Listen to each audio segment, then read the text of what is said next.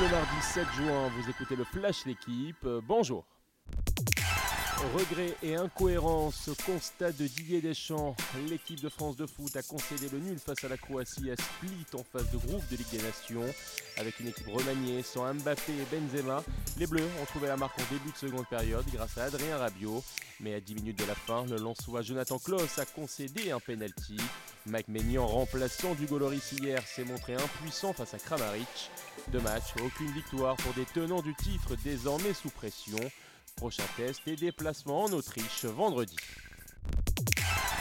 Une Ligue des Nations à suivre une nouvelle fois sur la chaîne L'équipe. Ce soir, deux chocs Allemagne-Angleterre, Italie-Hongrie.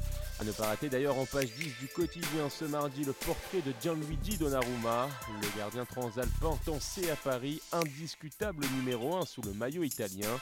A noter aussi le succès des Bleuets face à l'Arménie, l'équipe de France Espoir quasiment qualifiée pour l'Euro 2023, billet à valider face à l'Ukraine jeudi prochain.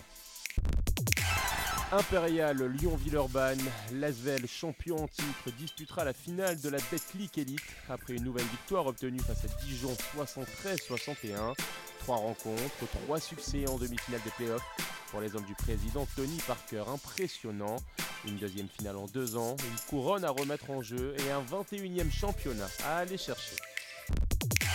Enfin, il se souviendra à coup sûr de cette deuxième étape du critérium du Dauphiné. Alexis Vermo, 34 ans, est allé au bout de lui-même pour triompher au sprint à Brive-Charensac en Haute-Loire. Le coureur de Total Energy s'est emparé hier du maillot jaune avec 3 secondes d'avance sur son premier poursuivant. Premier succès pour le franc-comtois depuis plus de 3 ans. Merci d'avoir écouté le Flash Benjamin.